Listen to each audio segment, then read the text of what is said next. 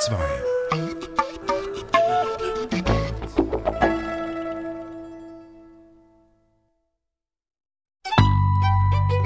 DRS2 Atlas, Menschen, Landschaften, Musik am Mikrofon Jennifer Kakshuri. Wir reisen heute nach Assam.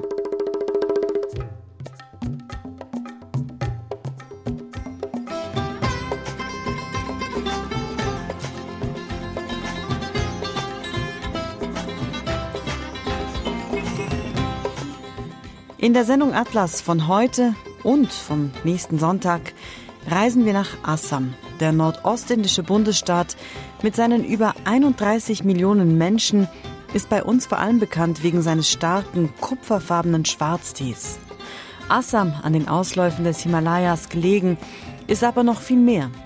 So durchfließt einer der weltweit größten Ströme das Land, das rund zweimal so groß ist wie die Schweiz. In die Schlagzeilen geriet Assam immer wieder durch das Unwesen bewaffneter Rebellengruppen. Dies und viel mehr sind die Themen in der Sendung von Atlas-Reporter Peter Jacki.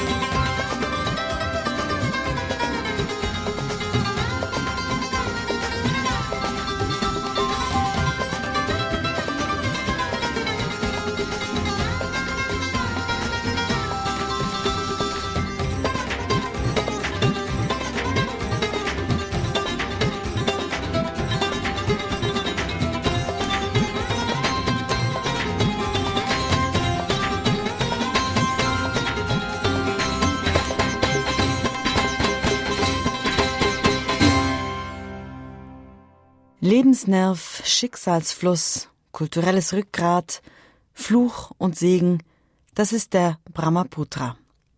Einer der mächtigsten Ströme des Planeten, fast 3000 Kilometer fließt er von seiner Quelle im Tibet, bis er sich in Bangladesch mit dem Ganges trifft. Der Brahmaputra übersetzt, der Sohn Brahmas, meandert durch ganz Assam und prägt das Gesicht dieses indischen Gliedstaates. Brahmaputra-Geschichten von Peter Jacki. আজি ব্রহ্মপুত্র হল বহনিমান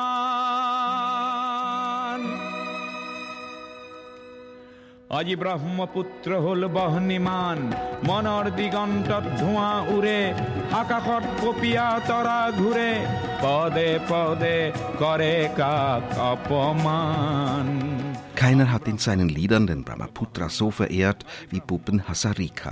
Assams legendärster Künstler.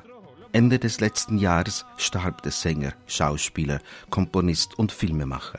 Seine Kremation am Brahmaputra sorgte mit weit über 100.000 Teilnehmenden für den größten Trauerzug in der Geschichte Assams. Seine Lieder leben weiter, wie dieses hier, wo Bhupen Hazarika mit viel Pathos den Fluss als das kulturelle Rückgrat seiner Heimat beschreibt.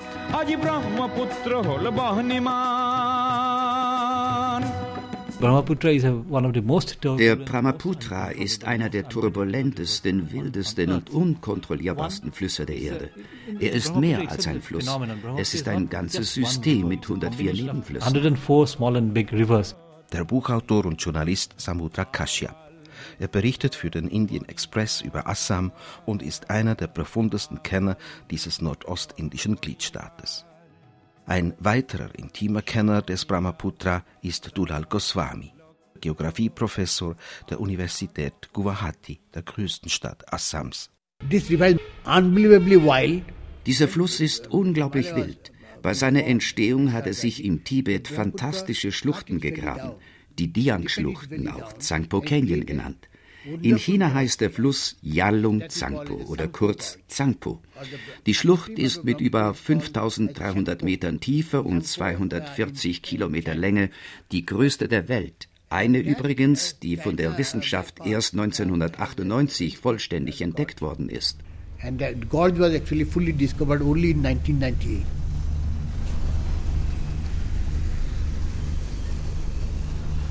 Unterwegs auf dem Brahmaputra auf dem Fluss, der über 70 Mal mehr Wasser führt als der Rhein bei Basel. Die gewaltige Kraft des Flusses lässt das Boot stromaufwärts nur im Schneckentempo vorankommen. Das verleiht der Fahrt etwas Meditatives, Raum, um in das tausendfältige Gesicht dieses faszinierenden Wesens einzutauchen. Manchmal wird es so breit, dass seine Ufer mit dem Horizont verschmelzen. Während der Regenzeit ist der Brahmaputra da und dort 30 Kilometer breit.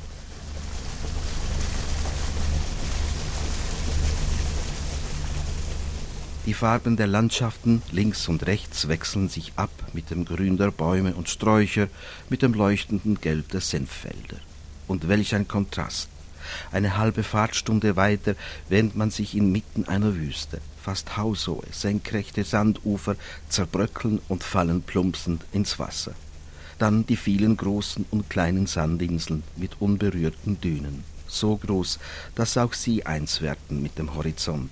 Inseln, auf denen man in der Dämmerung anlegt und nachts mit dem mitgebrachten Holz ein Feuer anfacht.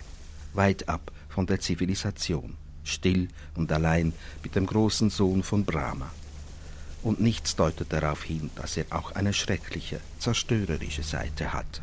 Each of the tributary has their own floodplains on both banks. Jeder Nebenfluss verursacht in der Regenzeit seine eigenen Überschwemmungen. Wenn der Brahmaputra und seine Nebenflüsse zusammen überfließen, überfluten sie das ganze Tal. Es gibt Zeiten, da sind sämtliche Distrikte betroffen. Der Brahmaputra wird zu einem einzigen riesigen Meer, vor allem wenn es im Himalaya viel regnet.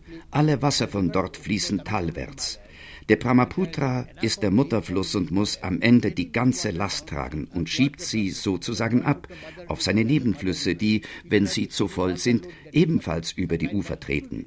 Das sind die Zeiten, in denen die Menschen zu kämpfen haben, in denen Millionen Tonnen an Sedimenten Landwirtschaftsland zudecken. Dort wächst nachher nichts mehr. Es entsteht eine sandige Wüste. Eine der schlimmsten Fluten gab es 2004. Allein in Assam wurden damals die Häuser von zwölf Millionen Menschen überflutet. Dies in über 10.000 Dörfern. 251 Menschen und Abertausende von Rindern und Wildtieren starben. Hunderttausende Hektaren Landwirtschaftsland wurden überschwemmt. Die bisher fürchterlichste Katastrophe aber geschieht am 15. August 1950. Assam wird von einem der stärksten Erdbeben heimgesucht, das je gemessen worden ist. Es fordert mehr als 1500 Menschenleben und es verändert den Lauf des Brahmaputra in einem fast unglaublichen Ausmaß. An einer Stelle im Norden hebt das Beben das Flussbett um ganze drei Meter an. Zudem verursachen Erdrutsche im Subansiri, dem größten Nebenfluss des Brahmaputra, eine natürliche Talsperre. Einige Tage nach dem Beben bricht sie. Eine sieben Meter hohe Flutwelle bringt über 500 Menschen um.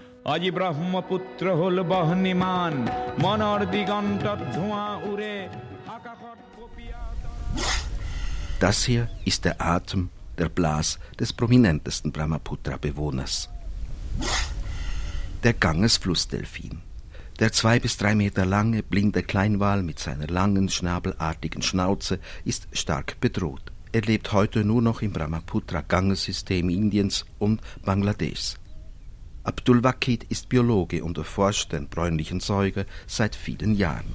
The scientific community has been identifying die Wissenschaft sieht im Brahmaputra eines seiner letzten Refugien. Der Ganges-Delfin findet hier bessere Lebensbedingungen als anderswo. Uh, der Brahmaputra ist nämlich weniger verschmutzt als der Ganges. Das große Problem sind hier aber die vielen Stellnetze, in denen sich Delfine verfangen und sterben. Überfischung und damit eine Reduktion des Nahrungsangebotes sowie die Zerstörung des Lebensraumes sind zusätzliche Ursachen seiner Gefährdung in some of the dolphin habitats. Abdul Wakid und sein Team haben auf den über 700 Kilometern, über die der Brahmaputra durch Assam fließt, nur noch 260 dieser Zahnwale gezählt. Schätzungsweise sollen in seinem Verbreitungsgebiet nur noch etwa 2000 Individuen leben. Um das Überleben der Gangesflussdelfine macht sich Delfinforscher Abdul Wakid große Sorgen. 260 Tiere auf dem Gebiet von Assam das seien zu wenige, damit die Population überleben könne. Weil das Sonarsystem der Kälber noch nicht so gut ausgebildet sei, sagt Abdul Wakid, verfangen sie sich oft in den Stellnetzen und finden dort den Erstickungstod. Wird der Blas des Gangesdelfins in Assam bald für immer verstummen? Denn die schlimmste Gefahr für diesen Kleinwal, aber auch für die Menschen Assams, bahnt sich erst an.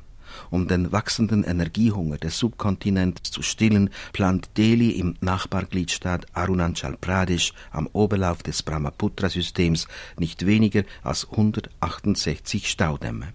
Zwei sind bereits im Bau. Außerdem spricht der Nachbar China von einem neuen Megadamm, der größer werden soll als der berüchtigte Drei-Schluchten-Staudamm. All diese gigantischen Unternehmen werden vermutlich die Dynamik des Flusses so stark verändern, dass neue Katastrophen drohen, verursacht durch Veränderungen des Laufes, der Wassertiefen und der Strömung.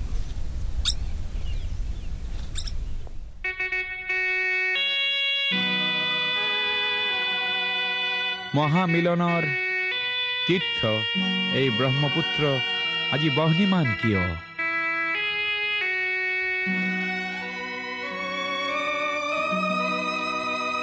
আজি ব্ৰহ্মপুত্ৰ হল বহনিমান।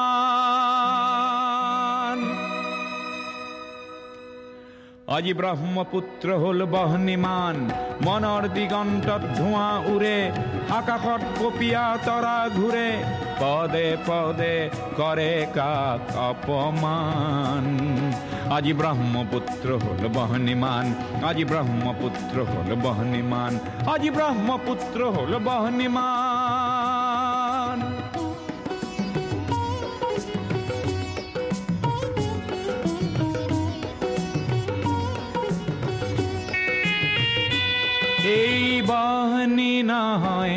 শ্যামলী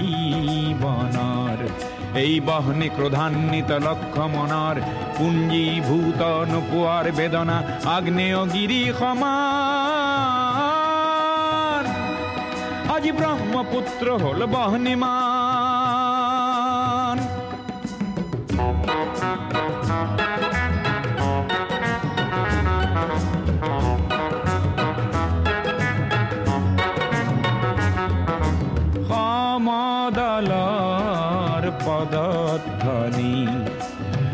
আবাল বৃদ্ধ বনিতার,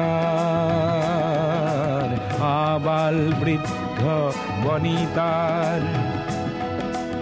স্বনিরাপত্তা লক্ষ্য আৰু আনকো জীয়াই ৰখাৰ সহস্ৰজনৰ সাহস দেখি পৃথিৱী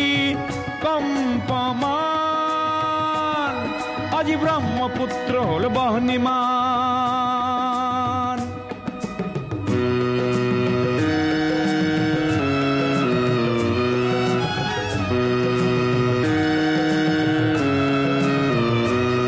গোয়া বজ্র নিনাদর প্রতিধ্বনি পর্বতে বাজে, সংগ্রামী সুস্থ প্রকাশ, বলিষ্ঠ সংযম মাজে প্রচণ্ড বহেলা প্রচণ্ড বহেলা এইবাৰ নাকিবই। জ্ঞানকো কৰি বলিদান। আজি ব্ৰহ্মপুত্ৰ হ'ল বহনিমান। আজি ব্ৰহ্মপুত্ৰ হ'ল বহনিমান। আজি ব্ৰহ্মপুত্ৰ হ'ল বহনিমান।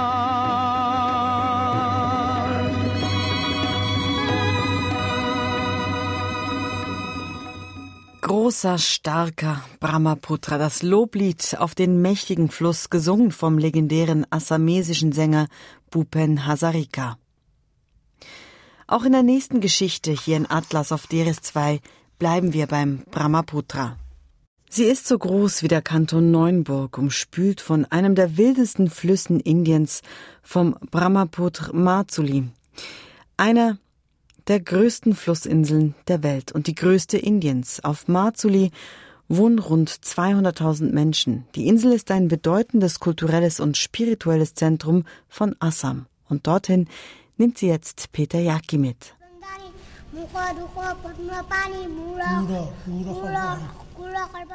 In der großen Gebetshalle eines Satras, einer Art Hindu-Kloster, übt ein alter Mönch mit einem fünfjährigen Novizen das Lesen uralter Krishna-Texte in Sanskrit.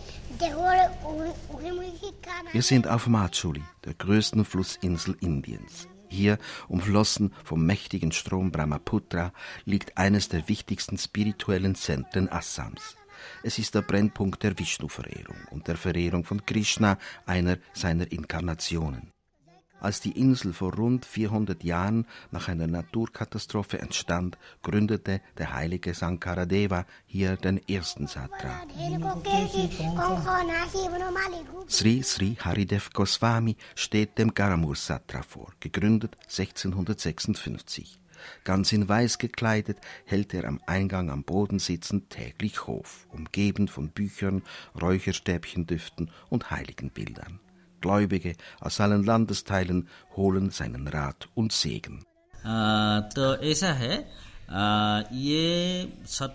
Ein Satra dient vor allem dazu, in den Menschen die Spiritualität zu wecken. Die Eltern können ihre Kinder ab fünf Jahren hierher schicken. Wenn sie möchten, können sie ihr ganzes Leben bleiben. Hier wird auch religiöse Musik und Tanz gelehrt. Unser Satra hat etwa 150.000 Anhänger. Sie finanzieren den Satra mit Spenden. Wir besitzen aber auch eine Teeplantage und Häuser, die wir vermieten. Zu einem Satra gehören neben einer großen Gebetshalle mit Vishnu- und Krishna-Darstellungen auch endlos lange Reihen von Mönchszellen mit Lehmboden und Holzpritsche. Wichtiger Bestandteil ist meist auch ein Landwirtschaftsbetrieb. Hier arbeiten eben zwei etwa fünfjährige Knaben mit einer Tretdresche.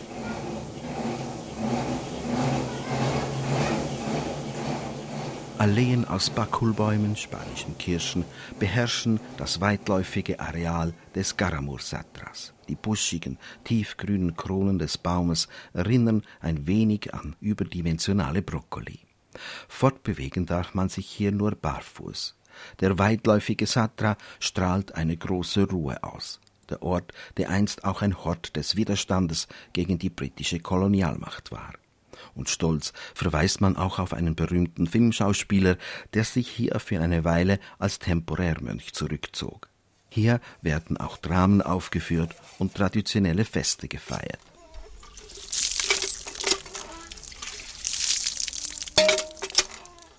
Früher gab es auf Macholi mehr als 60 dieser Klöster, heute sind es noch etwa 20. Die meisten sind Opfer einer schleichenden Naturkatastrophe geworden. Der Brahmaputra hat die Insel geschaffen, jetzt nimmt er sie wieder. Die Insel war ursprünglich 1200 Quadratkilometer groß. Das entspricht mehr als dem 20-fachen der Fläche der Stadt Bern. Bis heute hat der Brahmaputra über 400 Quadratkilometer davon wieder weggeschwemmt. Mehr als ein Drittel der Insel. Gut möglich, dass Indiens größtes Flusseiland eines Tages ganz verschwindet.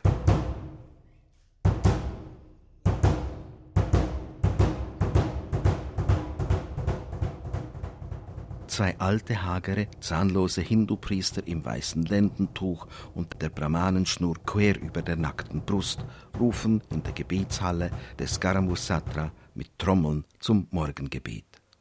Alt und asketisch ist auch Padma Pujan. Mit 90 Jahren hat er in Assam, wo die durchschnittliche Lebenserwartung um die 60 Jahre beträgt, ein methusalemisches Alter. Wir treffen ihn auf einem Spaziergang im Garamur Satra. Der Mann hat eine warme, charismatische Ausstrahlung. Ich frage ihn, was sich denn auf Machuli in all den Jahren am meisten verändert habe. Früher waren die Menschen mehr spirituell orientiert. Heute haben sie vergessen, wer sie sind. Wissen Sie, früher kannte man hier keinen Hass und keine Gewalt. Diese Zeiten sind vorbei. Wenn du einen schmutzigen Körper hast, kannst du ihn waschen, aber wenn du einen schmutzigen Geist hast, kannst du ihn nicht wegwaschen.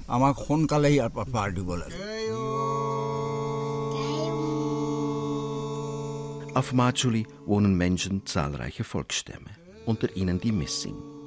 Hier sind eben einige bei einem Ritual auf ihrem Gebetsplatz auf Majuli.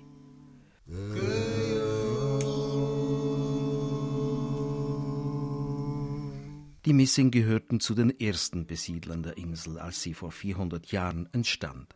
Tabutait, selber ein Missing, hat die Geschichte seines Volkes erforscht und Bücher dazu geschrieben. Uh, die Missing wanderten vor etwa 500 Jahren aus dem östlichen Himalaya-Gebiet in Assam ein, aus dem Hügelland des heutigen Nachbarbundesstaates Arunachal Pradesh. Ursprünglich, so wird vermutet, stammen sie von noch weiter Himalaya-wärts, aus dem heutigen Tibet. Das ist vielen Missing auch anzusehen. Ihre Gesichtszüge erinnern an die Menschen jener Region. In ihrer frühen Geschichte bebauten die Missing im östlichen Himalaya-Gebiet den Boden mit Hacken und lebten von der Wanderlandwirtschaft. Mit der Migration aus den Bergen ins Brahmaputra-Tal von Assam werden sie allmählich sesshaft. Da es in Assam nicht genügend Land für die Wanderlandwirtschaft gab, bei der man alle zwei Jahre den Platz wechselte, begannen sie Pflug und Ochse einzusetzen.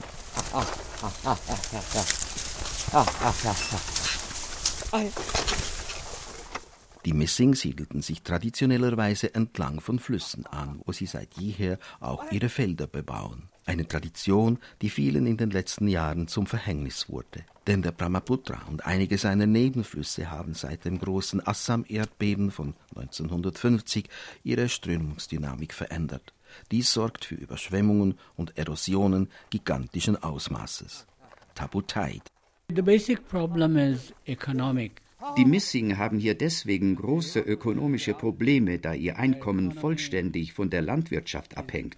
Vor den großen Erosionen ging alles gut, aber seit der Zeit danach verlieren die Missing sehr viel Land. Because of the problem of flood and erosion. Ihre größte Sorge sind nun die über 160 geplanten Talsperren und Staumauern im Brahmaputra-Flusssystem. Sie werden, so fürchten sie, den Missing noch mehr Land nehmen und damit ihre Lebensgrundlage zerstören. Die Eingriffe in die Gewässer werden nämlich die Dynamik der Flüsse nochmals verändern. Bhaskar Pegu, Mitglied der Missing Studentenbewegung. In in, Im Umweltverträglichkeitsbericht für die Staudämme im Brahmaputra-Nebenfluss Subansiri sind die Missing nicht einmal erwähnt. Dabei sind es vor allem Angehörige unseres Volksstammes, die entlang der Flüsse leben. Unsere Meinung wird in Assam nicht gehört. Hunderte und Tausende von Missing, so sagt Bhaskar Pegu, werden umgesiedelt, wenn diese Dämme gebaut werden.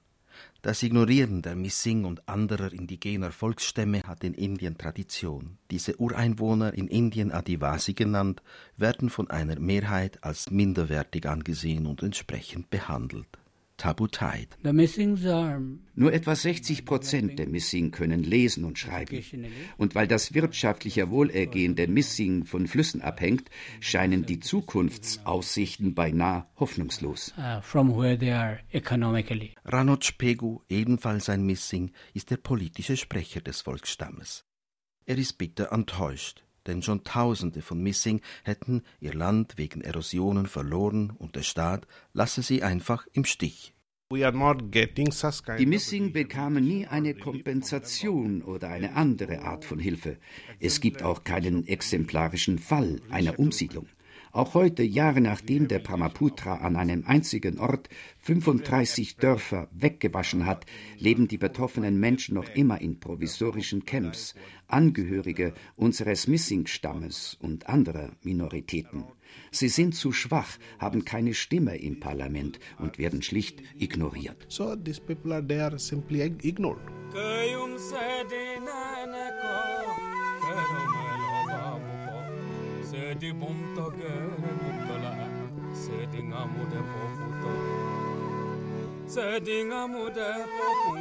Auf Majuli treffen wir den Lehrer Sri Amio Kumar Chirang. Er ist einer der bekanntesten Musiker und Sänger der Missing.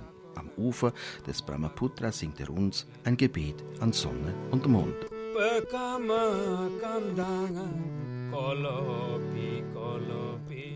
Missing-Forscher Tabu Tide sagt über die Religion seines Volksstammes. Religion is again an interesting area.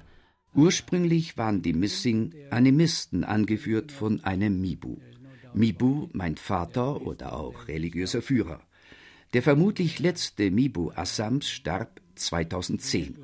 Bei anderen Volksstämmen, wie etwa den Adis in Arunachal Pradesh, gibt es sie aber noch. Neben Geistern, neben Ahnen, dem Donnergott, neben Mond und Sonne sind heute in der Missing-Religion auch hinduistische Elemente zu finden. Even a thunder god.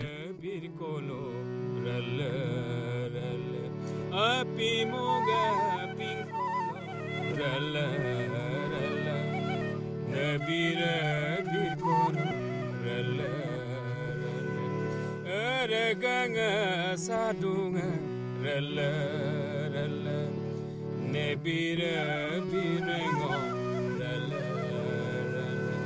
api muga pinkola releren ne bire bikola releren agdunga sutoka.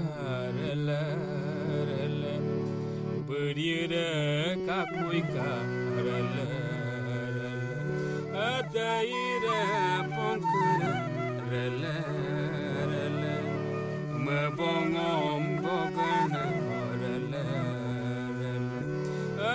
بعد موتي كارل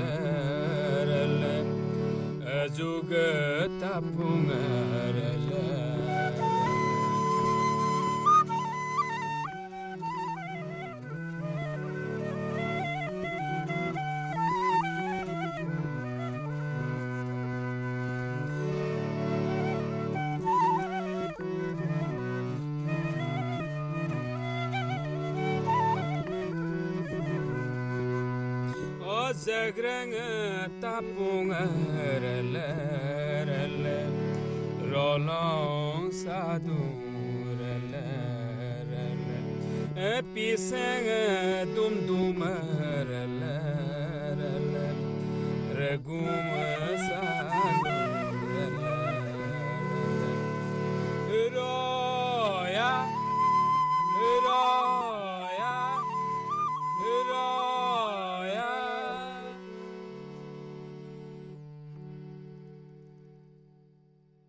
religiöses Lied, aufgenommen von Atlas-Reporter Peter Jacki am Ufer des Brahmaputra auf der Flussinsel Marzuli. Ein Ureinwohner vom Volksstamm der Mising sang eine Ode an Sonne und Mond und begleitete sich dazu selbst auf dem indischen Harmonium. Ebenfalls von der Insel Marzuli aus einem Dorfkloster stammt das nächste Stück. Es ist eine Aufnahme, die wir vor ein paar Jahren in der Sendung Musik der Welt präsentiert haben. Ein Trommelorchester, wie man es nur noch selten hört.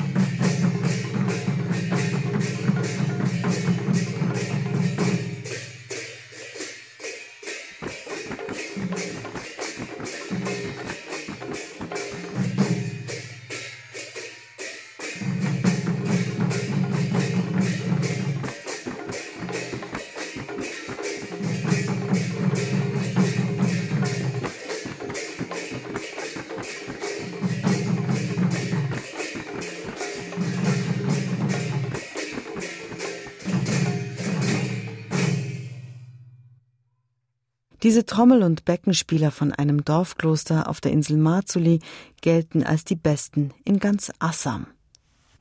Sie hören Atlas auf DRS2. Gäbe es nicht den gleichnamigen Tee, Assam wäre bei uns wohl fast unbekannt. Im nordostindischen Gliedstaat liegt das größte Teeanbaugebiet der Erde. Pro Jahr werden dort fast 700 Millionen Tonnen Schwarztee produziert. Tee ist Assams wichtigster Exportartikel. Rund ein Fünftel der 32 Millionen Einwohner und Einwohnerinnen, also über sechs Millionen Menschen, sind direkt oder indirekt von der Teeproduktion abhängig. Teebäume wachsen auf einer Fläche, die größer ist als der Kanton St. Gallen. Etwa zweieinhalbtausend Teegärten gibt es. Dort stehen jene Bäumchen, deren Blätter am Ende den charakteristischen, intensiv dunkelroten, starken Assam-Tee geben. Peter Jacki hat in Assam hinter die Teebäume geschaut. Teepflücken in Assam. Zu Gast auf der Plantage von Raji Barua. Seine Familie betreibt sich hier in Jorhat, der Hochburg des Assam-Tees, bereits in der vierten Generation. Dieses Jahr werden etwa 500 Tonnen Teeblätter geerntet. Rajibarwa steht zwischen zwei Reihen der etwa hüfthohen Teebäume. Eine garden in einem Teegarten wird die Fläche in sechs gleiche Teile aufgeteilt. Angenommen, ich habe 180 Hektar. Pflücke ich am Montag 30 Hektar, am Dienstag die nächsten 30 Hektar und so weiter. Nach einer Arbeitswoche am Montag darauf beginnt das Pflücken wieder auf Feld 1. Das heißt, nach sieben Tagen Wachstum erreichen die obersten Blätter und nur diese pflücken wir jeweils die ideale Größe. Im Winter, wenn es kälter ist, kann es zehn bis zwölf Tage dauern, weil die Blätter dann langsamer wachsen. Die obersten jungen Blätter sind am weichsten und haben den idealen Flüssigkeitsgehalt. Beim Pflücken müssen sie zwischen etwa sieben und zehn Zentimeter lang sein. So we need that growth of about three inches, three to four inches. Jeweils Anfang März beginnt die neue Pflücksaison und sie dauert bis Mitte Dezember. Die erste Ernte des Jahres beginnt nach einer längeren Trockenperiode. Die Pflanzen stehen dann noch nicht voll im Saft. Diese erste Ernte heißt First Flush und gibt einen sehr starken Tee. Nachher folgt die Regenzeit und Ende April bis Mitte Juni folgt der Second Flush, die zweite Ernte. Die hat die beste Qualität. Anschließend folgt der Herbst und der Winterflush. The four flushes that we have. Im Winter werden die Teebäume auf die gewünschte Höhe zurückgeschnitten, hier mit einer Art Buschmesser. Das Schwierigste für uns ist der Schädlingsbefall und ihn mit möglichst wenig Chemie zu bekämpfen. Wir tun dies zum Beispiel mit Teilen des Niembaumes, gemischt mit Tabakblättern. Es gibt jetzt sehr viele neue Schädlinge, die aus den Wäldern kommen. Schuld daran ist die Abholzung der Wälder. Die schlimmsten Schädlinge sind die Teemoskitos. Wenn sie die Blätter stechen, verlieren die ihre Flüssigkeit. Eine Versicherung für Ernteausfälle gibt es nicht. Im Moment werden in Assam rund 30 verschiedene Pestizide eingesetzt. Dies sagt Mirdul Hazarika in Jorhat wo er Direktor des Toklai ist, des wichtigsten indischen Teeforschungsinstitutes. Forschungsziel, die Produktion steigern. In Assam, one or two gardens are there, but Assam basically the climate in Assam gibt es nur eine oder zwei Teeplantagen, die biologisch anbauen. Das liegt am hiesigen Klima. Die hohen Temperaturen bis zu 40 Grad fördern die Schädlingsentwicklung. Würden wir vollständig auf den biologischen Anbau umstellen, würde die Teeproduktion um die Hälfte einbrechen. Das können wir uns nicht leisten. In Darjeeling, der anderen berühmten Teegegend Indiens, ist das anders. Es liegt höher und es ist kühler.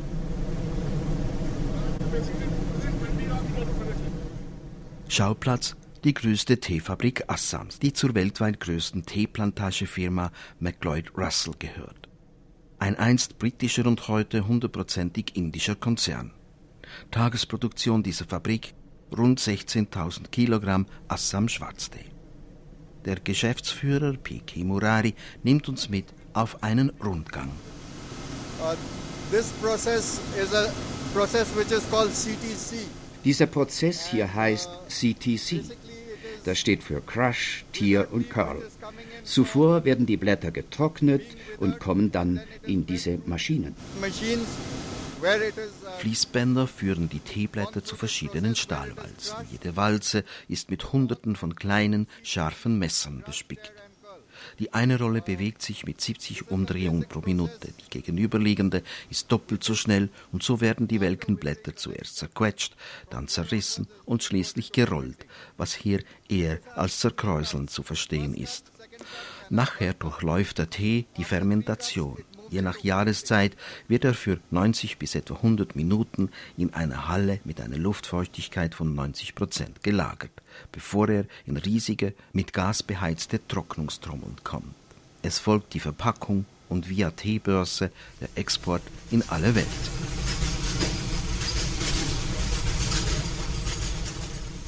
Als die Briten um 1840 in Assam mit dem Teeanbau beginnen, finden sich nicht genügend Einheimische, die bereit sind, in den Plantagen der verhassten Kolonialherren zu arbeiten. Also holen die Engländer Arbeiterinnen und Arbeiter unter anderem aus dem weit entfernten Jharkhand, im Gebiet, wo einer der ersten blutigen Aufstände gegen die Briten stattfindet. So sind es Rebellen, die nach Assams Teeplantagen zwangsdeportiert werden.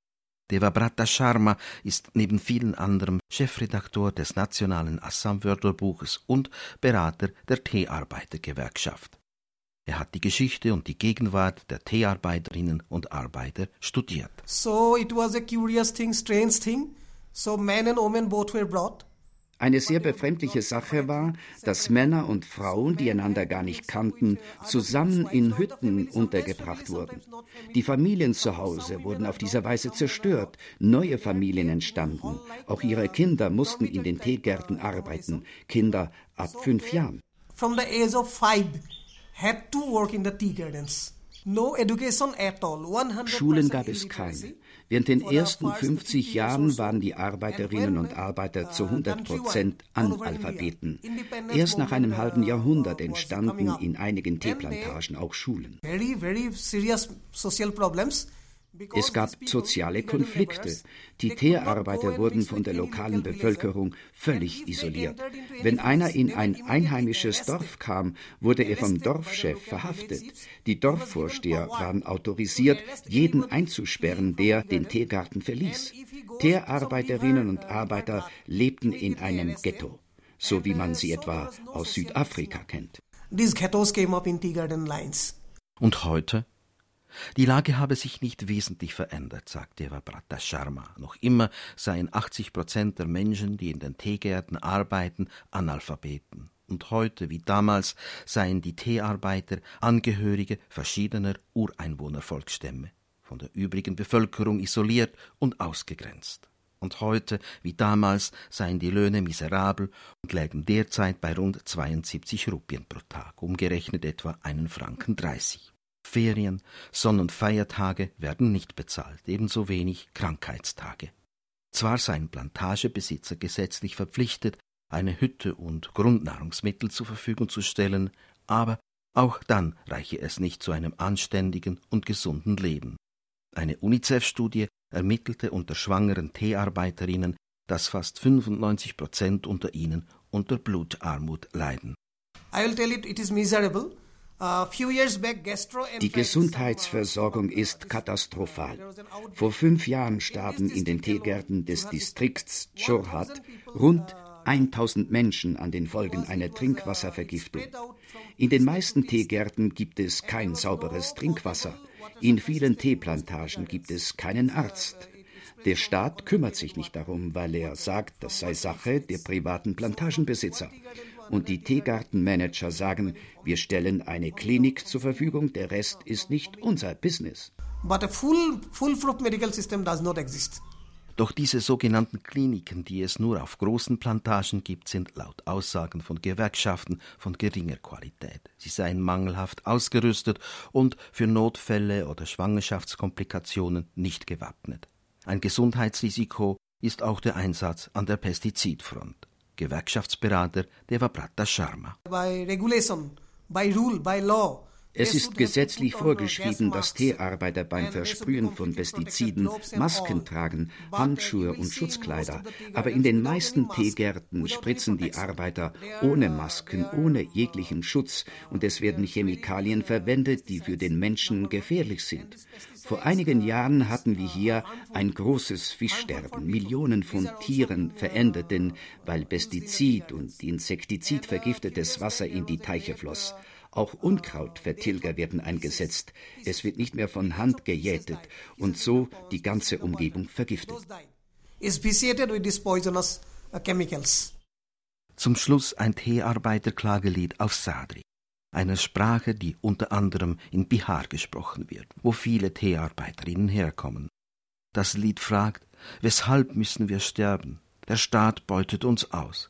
Die Plantagebesitzer beuten uns aus. Die Teeblätter färben sich rot mit unserem Blut. Wir überleben nur mit Reis und Tee.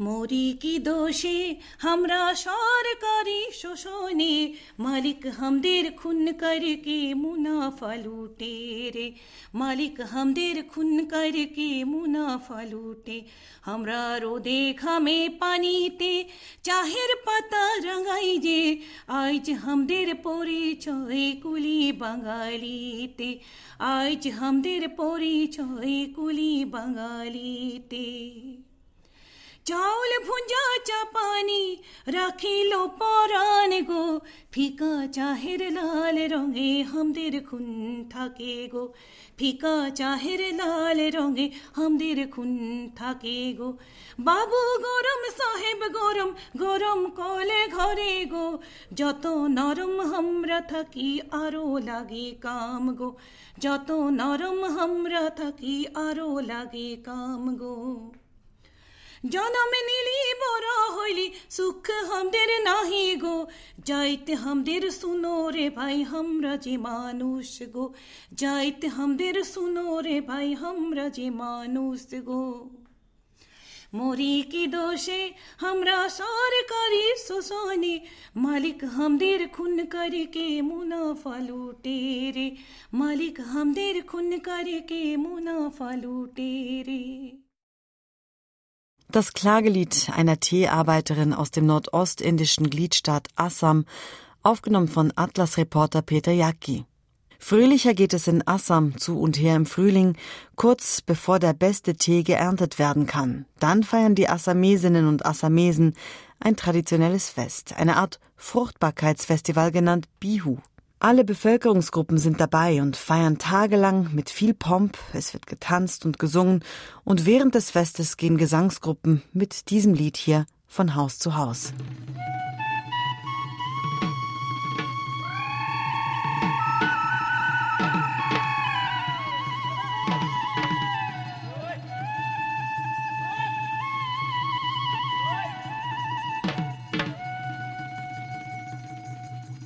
বেলি বিহুতি ৰমকে জমকে নাহ ফুল ফুলি বৰ বতৰ। নাহৰ ফুল ফুলি বৰ বতৰ বতৰ। নাহ ফুলৰ গোন্ধে পাই লাহৰি ততে নাই। ঐ গছো কি ভাঙি যায় যত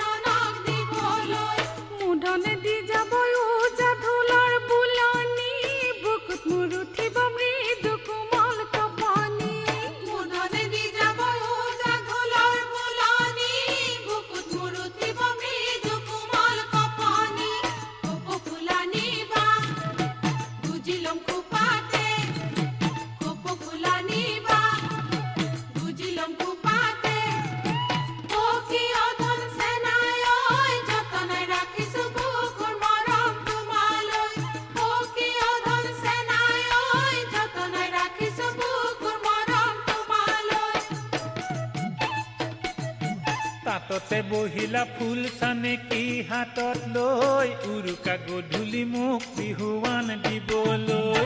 তাততে বহিলা ফুল চানেকি হাতত লৈ? উৰুকা গধূলি মোক বিহুৱান দিবলৈ। তুমি খুন্দি যাবা আশী সূতাৰ বিহুৱান। মই ঢোল বজামে পেলাইনো মোৰ কেঁচা ঘাম। তুমি খুন্দি যাবা আশী সূতাৰ বিহুৱান। মই ঢোল বজামে পেলাইনো মোৰ kaka popo fulani di kumbate kujiba popo fulani di kumbate kujiba tokio dhan senayo jaton rakhi subukur moram tumaloi tokio dhan senayo jaton rakhi subukur moram tumaloi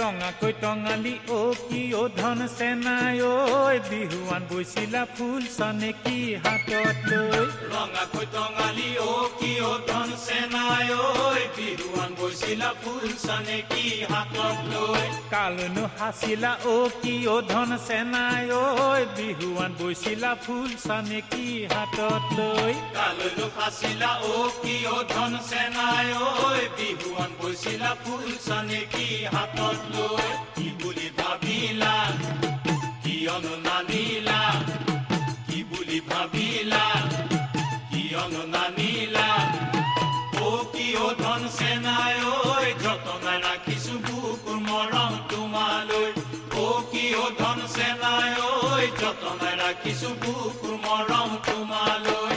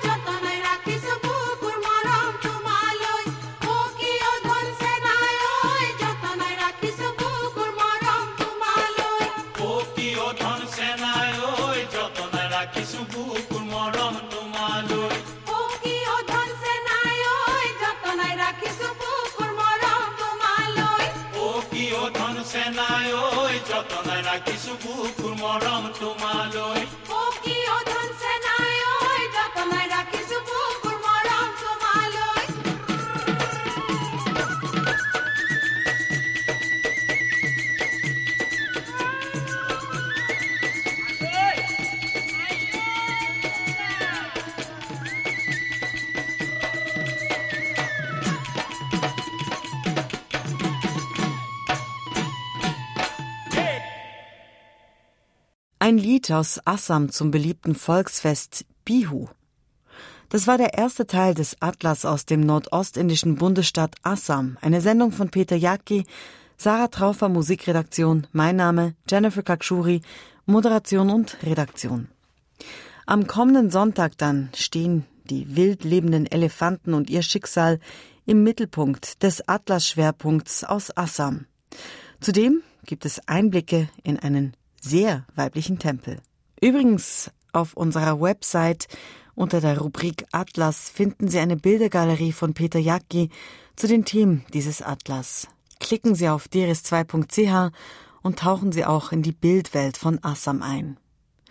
Und jetzt zum Ausklang hören wir nochmals Bupen Hazarika, den legendären Sänger aus Assam, der in seinem Lied immer wieder den großen Fluss Brahmaputra verehrt hat. Ah!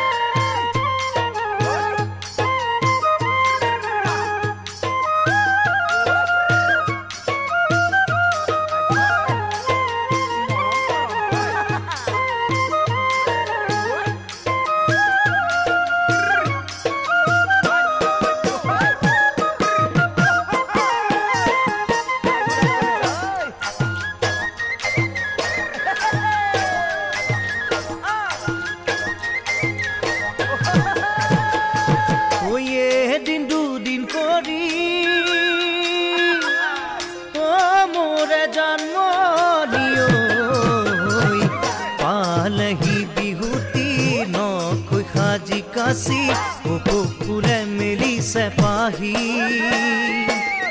ओ जन्मनी को तो कुकुरे मिली सिपाही। ये दिन दो दिन कोरी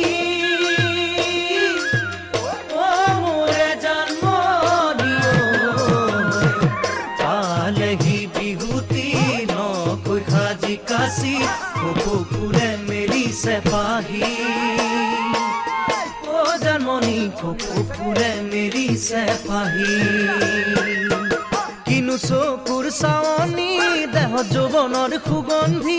কিনু চকুৰ চাৱনি, দেহ যৌৱনৰ সুগন্ধি। ৰাই যাই ৰাই যাই ৰাই যাই কৰিছে মোৰ গান। বলিছে দেহ তিৰি তিৰে বা বলিছে দেহ তিৰি তিৰে বা